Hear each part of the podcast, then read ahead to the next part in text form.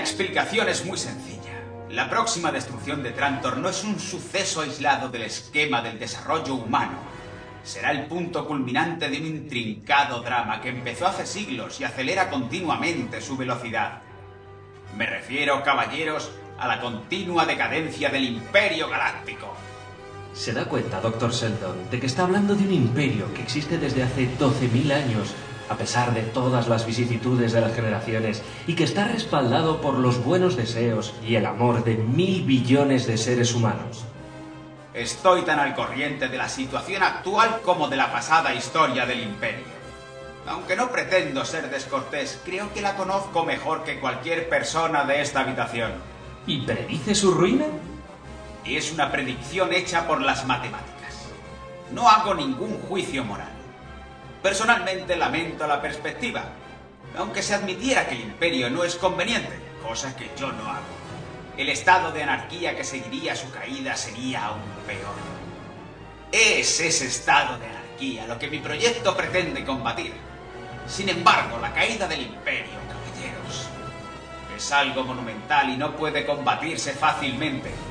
Está dictada por una burocracia en aumento una recesión de la iniciativa, una congelación de las castas, un estancamiento de la curiosidad y muchos factores más.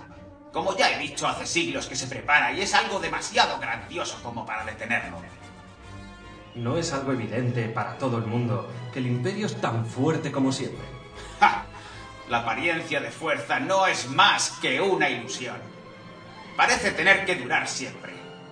No obstante, señor abogado, el tronco del árbol podrido, hasta el último momento en que la tormenta lo parte en dos, tiene toda la apariencia de sólido que ha tenido siempre. Ahora la tormenta se cierne sobre las ramas del imperio. Escuche con los oídos de la psicohistoria y oirá el crujido. El imperio desaparecerá y con él todos sus valores positivos. Los conocimientos acumulados decaerán y el orden que se ha impuesto se desvanecerá. Las guerras intestinas serán El comercio interestelar decaerá. La población disminuirá. Los mundos perderán el contacto con el núcleo de la galaxia. Esto es lo que sucederá. La psicohistoria, que puede predecir la caída, puede hacer declaraciones respecto a las oscuras edades que resultarán. El imperio, caballeros, tal como se acaba de decir, ha durado 12.000 años.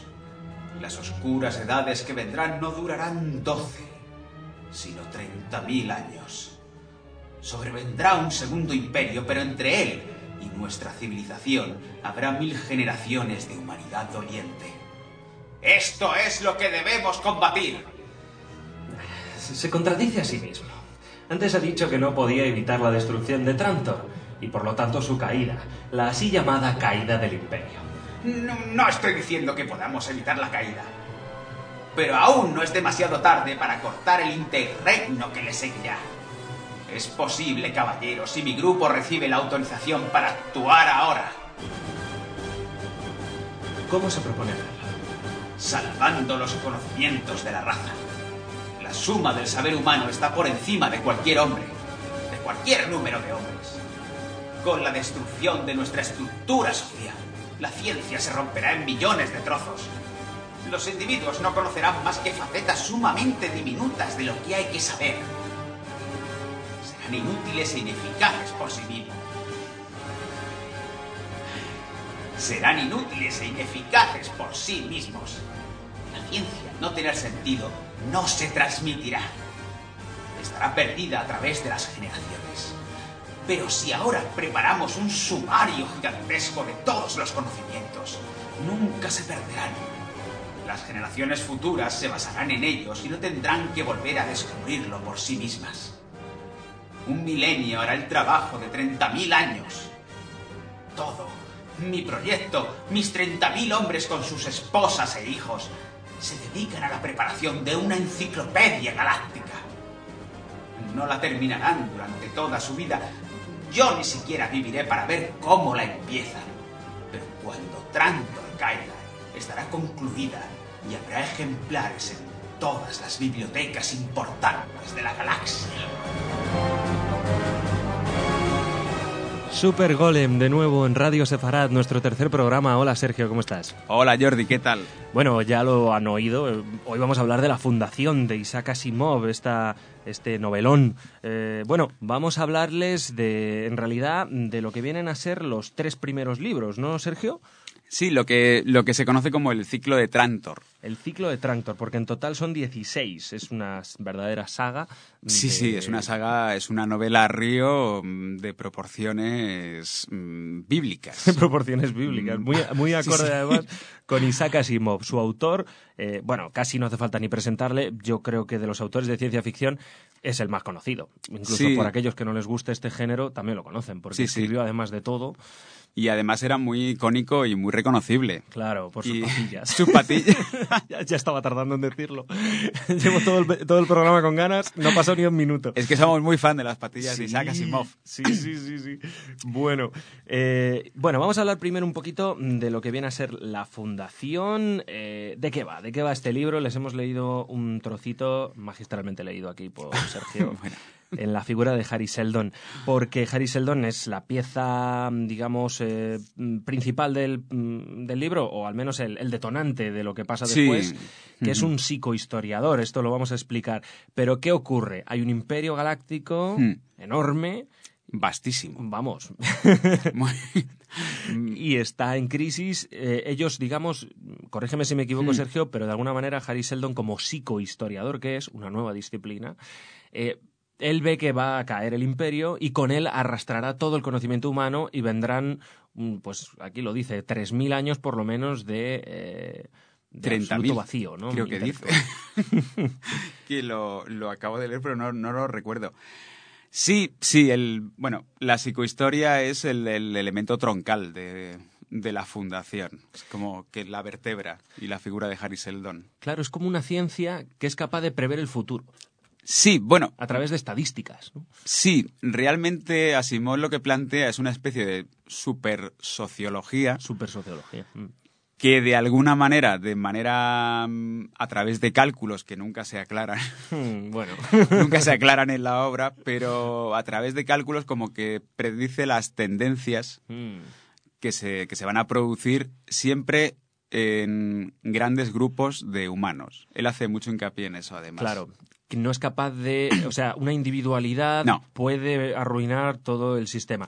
Aunque, vamos a ver, Harry Seldon entonces propone, que es lo que les hemos leído, propone a la sociedad mm, eh, hmm. dominante del imperio, que todavía está en pie y todavía funciona, por eso la incredulidad del abogado, ¿no? Diciéndole, bueno, ¿cómo, ¿cómo va usted a pensar esto? Pues propone crear como una sociedad, antes incluso de que venga la caída del imperio, hmm. para que salvaguarden el, todo el conocimiento humano, ¿no? Entonces propone como, como si fuera una colonia, ¿no? De seres humanos, mujeres e hijos, o sea, eh, eh, sí, parejas, ¿no? Que se van todos. dedicados en exclusiva. Dedicados a la Enciclopedia Galáctica. A la Enciclopedia Galáctica. Eh, Asimov toma un poco como modelo el Imperio Romano. Y bueno, lo que plantea es un poco lo que hubiera pasado si se hubieran salvado pues, la, biblioteca de Alejandría, por ejemplo. Sí, que si hubiera sobrevivido todo ese conocimiento nos hubiéramos ahorrado una edad media. Mm. bastante, bastante larga. claro, como esto es una cosa galáctica, pues la Edad Media, en lugar de durar pues mil años, mil años duró. Mil años duró, es que eso te iba a decir que no está mal, ¿no? Estaba preguntando. lo plantea Nunca lo tengo claro pues el Seldon lo que plantea es eso. Eh, al igual que en Roma, cuando se producía el estancamiento de, del imperio romano, cuando se hundía desde dentro, nadie parecía ser consciente de ello, pues aquí igual. Es lo mismo. Claro, Harry Seldon advierte de, las grietas que ya existen y de que esto se va a venir abajo. Con un alarmismo que, bueno, claro, a la gente, a sus contemporáneos, pues es que no ven, no ven la amenaza por ningún lado, pero pero luego, bueno, exactamente. No mm. queremos desentrañarles el libro en este programa, no lo vamos a hacer con ningún libro, intentaremos. Lo hicimos en un programa anterior con la película La novia de Frankenstein. es spoiler. pero bueno, creo que esa obra tampoco eh, tiene una calidad como para decir, vaya, me han chafado la película estos dos. O sea que, no, pero en estos libros no lo haremos. Pero mm. sí les decimos, les hablamos de, ese, de que cuando realmente esa fundación establecida en Terminus, creo que es el nombre del planeta, ¿no? Em, Claro, va a sufrir una serie de amenazas. Incluso Harry Seldon ya las prevé también. Es decir, estará amenazado en diferentes ocasiones y, entonces tiene que estar preparado para protegerse ante estas amenazas. Así es. De hecho, se sucede lo que se llaman crisis Seldon. Eso, las crisis Seldon. No recordaba yo eso. Qué bueno. Que, bueno, el imperio finalmente cae, la fundación se establece en Terminus, que es un planeta aislado, yermo, que no tiene ningún tipo de, que estábamos planteando el paralelismo con Israel. Sí, porque además la obra eh, tiene una similitud en tiempo y podría ser algo parecido, ¿no? Sí, sí, porque la obra se escribió en el 44, empezó a publicarse, creo, cuarenta y tantos más o menos, así que coincide un poco con la fundación de... Mm. Sí, sí, sí, justo. Justo ahí, ahí anda, con la idea de un sitio pequeño, sin recursos naturales, donde mm. tiene que ser el conocimiento el que, el que sustente el lugar, ¿no? Y, y amenazado constantemente mm. porque, claro, Terminus, al estar aislado está a merced de los de los reinos que empiezan a surgir cuando cae el imperio. Claro, el imperio unifica todo hmm. con un poder jerarquizado y en cuanto ese poder se va, vamos, igual que en Roma, lo que tú decías, igual que en cualquier, em, en cualquier imperio. Hombre, sabemos que Asimov era egiptólogo y me imagino que también se inspiró en la historia de Egipto y los imperios que se sucedieron en Egipto. Hmm. Pues eso, que cuando todos saben que cuando un, cuando un imperio se viene abajo, se disgrega el poder y todo se... Y empieza el caos. Empieza el caos, que es lo que más le preocupa a Asimov, el conocimiento, el científico. Sí, hay que salvarlo, hay que salvarlo. Hay que salvarlo. Entonces, predice esas crisis y entonces hay una serie de personajes en la novela en la que, bueno, la novela, como dices, la trilogía de Trantor, ¿no? Es estas mm. tres que en la edición española viene aglutinado todo en un mismo libro. Eh, sí. aunque también viene separado. bueno, sí, viene por separado. También, bueno. Em, pero en el primer libro, sobre todo, es donde vemos más eso, ¿no? Diferentes amenazas y diferentes mm. situaciones que siempre se van resolviendo de una manera o de otra y entonces va, va como, por, em, como por partes. Hay una época que, la llama como la época de los alcaldes, por ejemplo, sí. Hay figuras destacadas, que es el alcalde de el alcalde de Trantor. El alcalde de Trantor que con mucho ingenio siempre, siempre, salva la situación con unos diálogos alucinantes. Sí, son mucho diálogo. Mucho diálogo, mucho diálogo. Y sorprende mucho porque la fundación es una space opera con un marco galáctico, una space opera así como una aventura galáctica. Y hay muchos planetas y hay muchas naves espaciales, pero realmente como que se quedan al margen y es todo como muy de salón. Sí, muy de salón. Mm, sentados los dos hablando. Hablando y un poco viendo a ver cómo con ingenio, sobre todo siempre porque la fundación hace más gala de, ingenio que de músculo. Sí, ahí está. Y siempre va como un paso por delante gracias al plan, al plan Sheldon de, de los reinos de alrededor. Y de hecho, este libro, es que mm, no quiero que se me olvide, lo que plantea eh, se suceden como cuatro o cinco crisis. Entonces, eh, la manera de solucionar las crisis es, bueno, a lo mejor es un poco spoiler, pero bueno. No, no, hombre, no, les contamos mucho, un poquito solo. Bueno, es hacer que los reinos de alrededor necesiten a Terminus. Claro. Dependan de él. Claro, esa es la, la técnica para sobrevivir, siendo el hmm. más pequeño y siendo el más débil, claro, sobre todo militarmente, ¿no? Pues hmm. eh, como que, que, la necesidad de los demás, ¿no? Entonces, bueno, sí, ahí, sin contarles mucho más, evidentemente, dicen, nuestro mejor recurso es precisamente ese conocimiento científico que nosotros estamos conservando, ¿no? Entonces, gracias a ese conocimiento científico, también hay mucho de conocimiento atómico. Lo atómico. Lo atómico. Eso hablábamos tú y yo también. Aquí aunque Asimov era químico, eh, lo atómico es lo que domina esta novela. Sí, pero mm, anecdóticamente. Anecdóticamente, en cuanto a quizá juguetes y a la idea de que una manera que tiene la Fundación de sobrevivir es precisamente con su conocimiento, a veces incluso vendiéndolo. Sí, y es muy curioso que esto sí que, aunque sea un spoiler, vamos a decirlo. Dilo, dilo, Sergio. Pero es muy curioso porque al principio eh, Terminus ofrece su conocimiento sobre la energía atómica y a medida que va pasando el tiempo, ese conocimiento de la energía atómica que se oferta a los reinos vecinos va revistiéndose de un factor religioso. Ay, es verdad.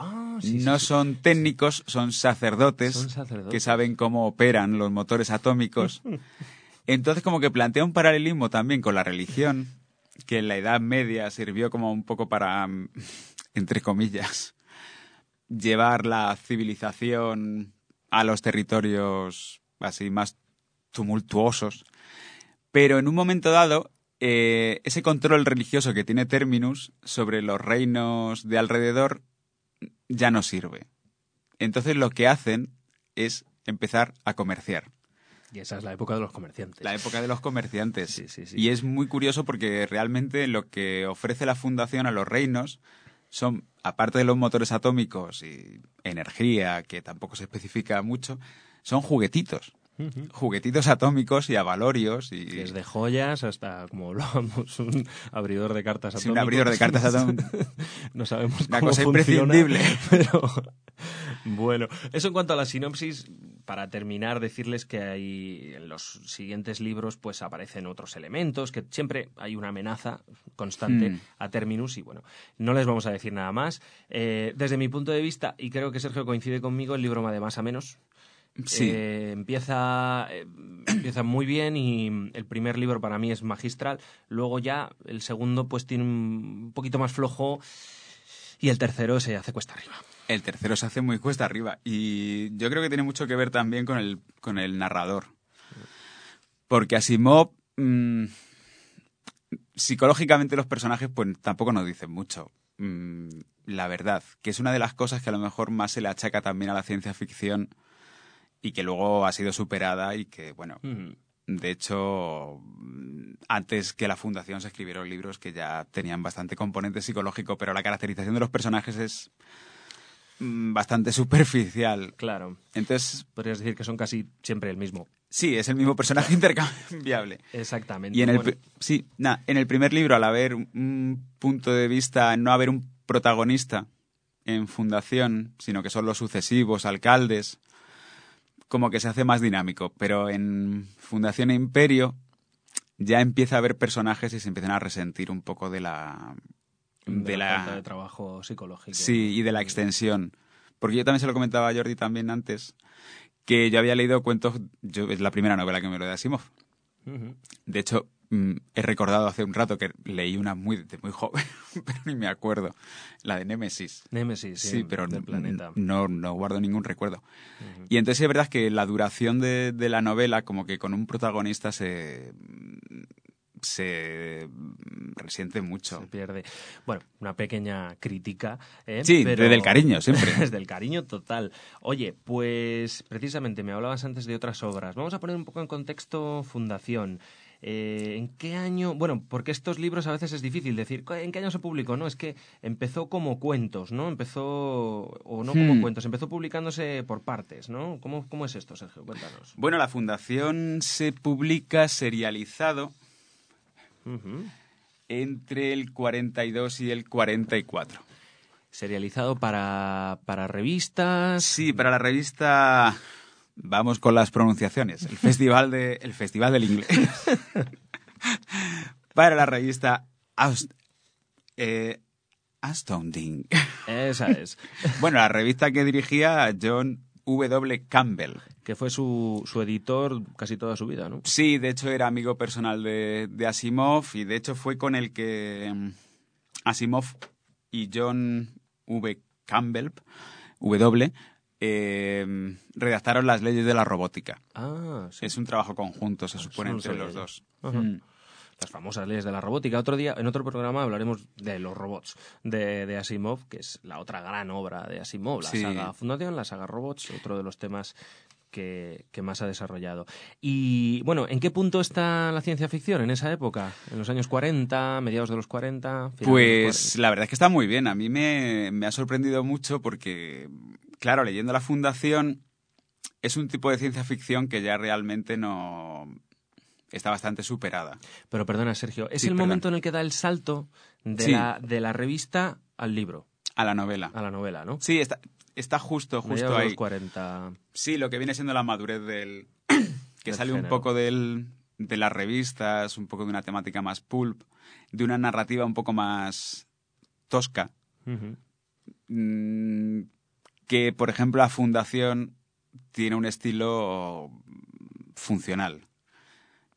La psicología es un poco pobre y, sobre todo, prima la idea. Claro, prima el ingenio. Sí, justo. es además, es literatura de ideas. La idea que nos fascina, que nos llama de la Fundación, es la psicohistoria.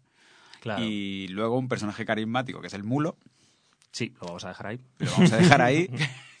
El mulo, el mulo. El mulo. lo oyen. Ese mutante. El mutante. Y claro, yo viendo las obras que se le han publicado en Otras aquellos años, contemporáneas, ¿no? otras contemporáneas, claro, me he encontrado con ejemplos De gran peso, ¿no? Dinos de gran- alguno. Bueno, pues 1984 de Orwell. O George Orwell, esa visión eh, catastrofista, más no poder del futuro, Sí, sí. totalitario. La distopía definitiva. Totalmente. Sin escapatoria. Que es un libro de ciencia ficción. Por cierto, hay que decirlo. Sí, ¿eh? aunque esté incluido dentro de la narrativa. Sí, bueno, es que de hecho no son exclu- sociología, política. Sí, o incluso literatura general. Pero vamos. Y no, no son excluyentes. La ciencia ficción existe dentro de la literatura general, pero muchas veces como que se huye un poco de la etiqueta ciencia ficción o ficción especulativa Mm. para darle como una patina de prestigio. Pero bueno, 1975. Mira, aprovecho para contarte, perdóname Sergio, una anécdota con George Orwell, ahora que has hablado de 1984, ya saben que en esa novela, bueno, me imagino que todos la conocen, aunque sea de oídas, eh, el mundo está vigilado constantemente por cámaras, vamos, no puedes librarte de que te miren, de que te vean, ¿no? De ahí la inspiración para ese conocidísimo y maravilloso programa de televisión llamado Gran Hermano, ¿no? El Gran Hermano está ahí en 1984. Bueno, pues en Barcelona hay una plaza, que es la plaza de George Orwell, Ah, sí. y está vídeo vigilada. Y pone, sale una cámara que pone, atención, la plaza de George Orwell está vídeo vigilada, pues lo tienen que poner las autoridades, ¿no? Que te Esto, mucha- claro, la- la Y yo realidad. creo, si George Orwell lo viera, pues sería fascinante, ¿no? Dios mío, le han puesto una cámara a mi plaza. Sí, que me es- quiten el nombre de la plaza, por favor. O que me lo pongan más grande. No Además sé. que, claro, él era en Barcelona, estuvo... Sí, estuvo allí viviendo también. estuvo ahí. ¿no? Claro, de hecho. Bueno, otras obras de esta época, contemporáneas más o menos a, a la fundación. Sí, pues bueno, yo siempre hablando de obras que me he leído mm, personalmente, porque de primera mano todo es mejor. Pues en el 37, Uf, pero bastante antes, sí, además. bastante antes, se publica Hacedor de Estrellas, que es un clásico y un libro imprescindible y que recomiendo desde aquí a, a todo el mundo que, que- que quiera conocer la ciencia ficción. Es un básico, un clásico básico. Bien. Hacedor de, De- estrellas de... ¿cómo de Olaf Stapleton. Sí. Tiene que hacer un curso para pronunciar los nombres. Y ¿Y luego más? también, sí, bueno, este es del 49, La Tierra permanece de George R. Stewart, que es una novela fantástica, una novela fabulosa sobre la extinción de la raza humana. Y Tema recurrente de la ciencia ficción. Sí, no, y que está narrada desde una perspectiva poética, ciertamente pesimista, y a pesar de ser pesimista, el final, no voy a decir nada, pero es bastante positivo, ¿no? Y, y claro, comparar estos ejemplos que eran anteriores o contemporáneos, porque uno dice, bueno, pues que se puede achacar a la época, quizás, que era un tipo de literatura de aquel tiempo, pero comparándolos con estos no. libros, mm, no. Desde el respeto y el cariño, siempre Sí. hacia. Para gustos colores, pero entiendan que también aquí tenemos nuestro punto crítico y es verdad que quizá, mm, pues eso, lo que tú dices, Sergio, viendo, hombre, la popularidad de esta obra es que es excepcional dentro del género. De hecho, me contabas que a día de hoy es la obra de ciencia ficción más vendida, ¿no? La saga. Es la, saga, eso, perdona. Dentro de, teniendo en cuenta que desde que se publicó lleva muchos años, o sea Claro, también. le gana a otras por tiempo, pero es Mm. verdad que es muy popular. Entonces, a lo mejor, pues, eh, como dice Sergio, el que ya indaga un poco, eh, encuentra libros de la misma época, eh, pues los ve un poco más sofisticados, más, eh, quizá, ¿no? Sí, bastante más. Pero bueno, Asimov siempre fue muy... Él era divulgador, Claro, sobre todo. Es, es- es que es ese profesor Sí. de química. La verdad, Sergio, nos estamos quedando sin tiempo, pero íbamos a hablar un poquito también de la biografía de Asimov. Pero como nos estamos quedando sin tiempo, realmente en el estudio nos están echando ya patadas. eh, si te Bueno, lo podemos dejar para otro programa. Claro, porque como volveremos a hablar de Asimov, aunque sea. Pues hombre, porque yo robot. Aunque lo- sea mal. Lo hablo aunque sea mal.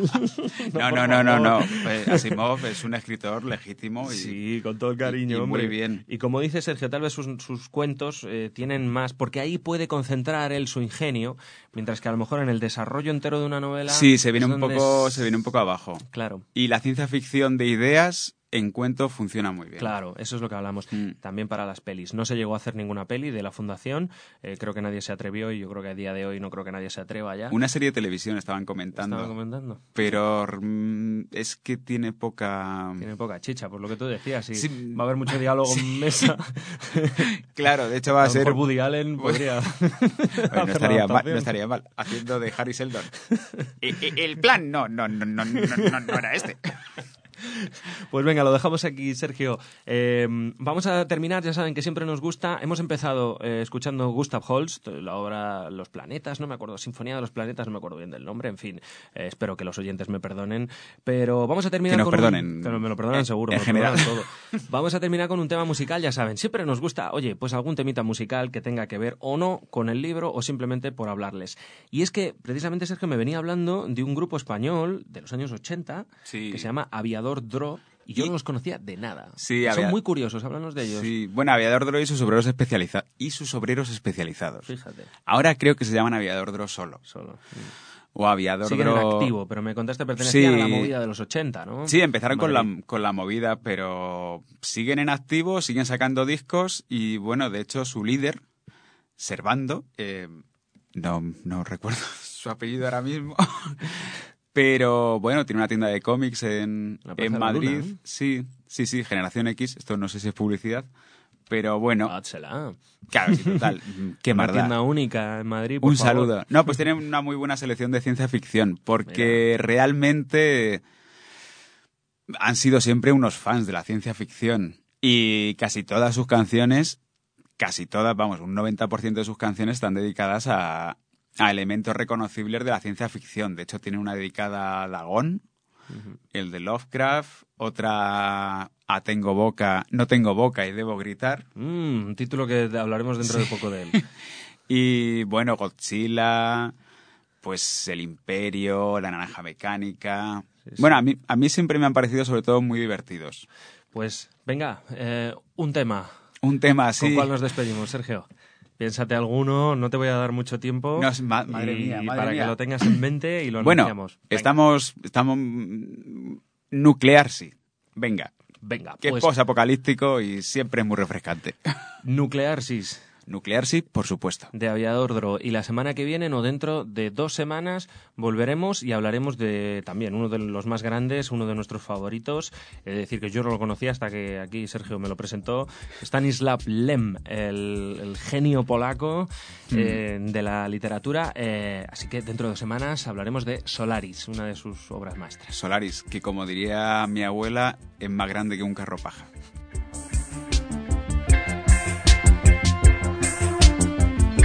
Nuclear, sí,